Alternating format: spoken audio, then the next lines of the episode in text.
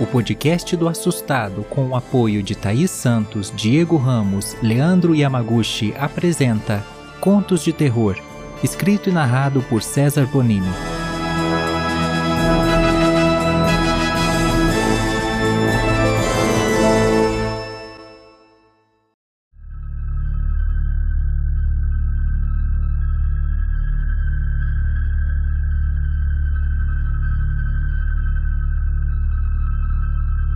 Meu nome é Denis, tenho 43 anos e essa história que eu vou contar aconteceu comigo há 10 anos. Na época eu era médico e foram graças aos pacientes que eu atendi que descobri uma terrível história e infelizmente acabei fazendo parte dela. Eu trabalhava no hospital da cidade de Albertina quando um homem vítima de um terrível acidente de carro apareceu. Ele havia ficado paraplégico Contar isso para um paciente nem sempre é uma tarefa fácil. Exige um certo cuidado para que o choque seja o menor possível. Quando o paciente acordou e estava bem lúcido, eu contei o que havia acontecido com suas pernas. Ele, chorando, me disse: Eu já sabia disso, doutor. Se eu vivesse, sabia que essa seria minha condição. Mas não foi o acidente que me causou isso. Foi uma mulher. Eu caí na besteira de dar carona para ela. Eu achei aquela história estranha e o questionei para que me explicasse melhor.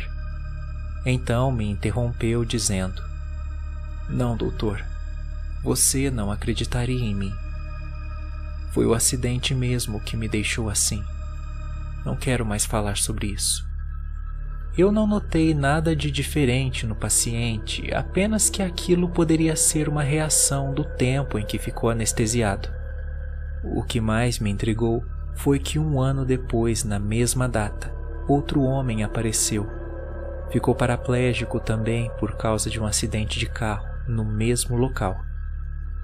Eu, na hora, me lembrei do primeiro paciente, pois tivemos uma conversa muito peculiar. E com esse não foi diferente. Ele repetiu praticamente as mesmas palavras, mas não me deu detalhes. No ano seguinte, a história se repetiu novamente, e eu não pude ignorar. Aquilo não era uma simples coincidência. Para esse terceiro paciente, eu disse: Foi a mulher que você deu carona que te fez isso, não foi? Quem é ela? Um fantasma? Eu não tenho medo. Ela precisa encontrar seu caminho. Está assustando as pessoas e fazendo com que elas cometam um acidente. O paciente então disse: É um fantasma, doutor, mas não é assim como você está pensando. Eu sou um médico muito profissional, ele estava ficando alterado, então resolvi parar de perguntar. Eu não esqueci um só dia dos três acidentes passados, e na mesma data no ano seguinte, eu parei com meu carro naquela estrada. Era por volta de 11 horas da noite. Quando me aproximei do local do acidente, eu avistei uma mulher pálida, com um vestido rosa bebê, todo sujo e surrado. Ela acenou para mim e eu parei. Vendo que ela não entrava no carro, decidi descer para conversar. Quando abri a porta, ela havia desaparecido. De repente, ouvi um choro dentro do carro, vindo do banco de trás. Ela estava lá, sentada, olhando para frente.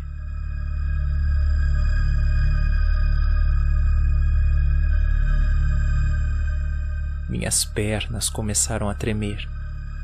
Eu então lentamente entrei no carro, fechei a porta e segui viagem. Eu a questionei: Quem é você e por que está aqui? Seu lugar não é aqui. Ela respondeu: Curioso, eu não sinto medo em você. Ninguém me escuta. Todos têm medo de mim. Deixa eu contar minha história, por favor. Eu era mãe de um garotinho de sete anos. Nós estávamos voltando para casa quando, bem ali na frente, um homem pediu carona. Eu parei o carro, ele entrou e colocou uma arma na minha cabeça. Fez a gente descer do carro e ir até uma cabana perto da estrada. Meu filho estava apavorado. Na cabana, ele amarrou minhas mãos e meus pés e apontou a arma para a cabeça do meu filho. O homem abaixou as calças e mandou eu fazer sexo oral nele. Meu filho se assustou com a cena e tentou correr. Quando virou as costas, aquele homem atirou bem na altura da cintura e ele perdeu o movimento das pernas na hora.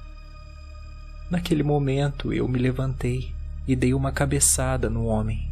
Gritei para meu filho fugir. Ele então pegou a arma e atirou na minha cabeça. Eu não sentia mais meu corpo mas ainda estava ali. Meu filho conseguiu fugir se arrastando entre as árvores. Aquele psicopata entrou em desespero por tê-lo perdido de vista e se matou. Eu acompanhei meu filho, vi ele crescer, ser adotado. Mas o mundo é cruel com quem é paraplégico. Ele sofreu na infância, adolescência, quando adulto não conseguia emprego. Então se matou. Aquele maldito destruiu a minha vida e a do meu filho. Vocês, homens, são nojentos, merecem ir para o inferno. Todo ano da minha morte eu deixo um de vocês paraplégicos, para que sintam o que meu filho sentiu. E não vou poupar você só porque me ouviu. Nessa hora, ela colocou sua mão na minha perna e uma dor insuportável tomou conta de mim. Muito sangue começou a escorrer da minha cintura e logo depois eu não senti mais minhas pernas. No desespero, acabei perdendo o controle do carro e capotei. Acordei alguns dias depois no hospital e o médico me disse: Olha, Dr. Dennis, com você não preciso me prolongar. Você perdeu o movimento das pernas no acidente que sofreu. Vai ficar paraplégico. Eu não fiquei espantado com a notícia. E hoje eu sei o porquê dos outros pacientes não darem detalhes sobre o real motivo. É ridículo. Ninguém acreditaria. Temo que aquela mulher vá continuar na estrada todo ano. Ela se tornou um espírito vingativo sua alma se corrompeu. Só porque eu ouvi sua história, não significa que ela irá descansar em paz.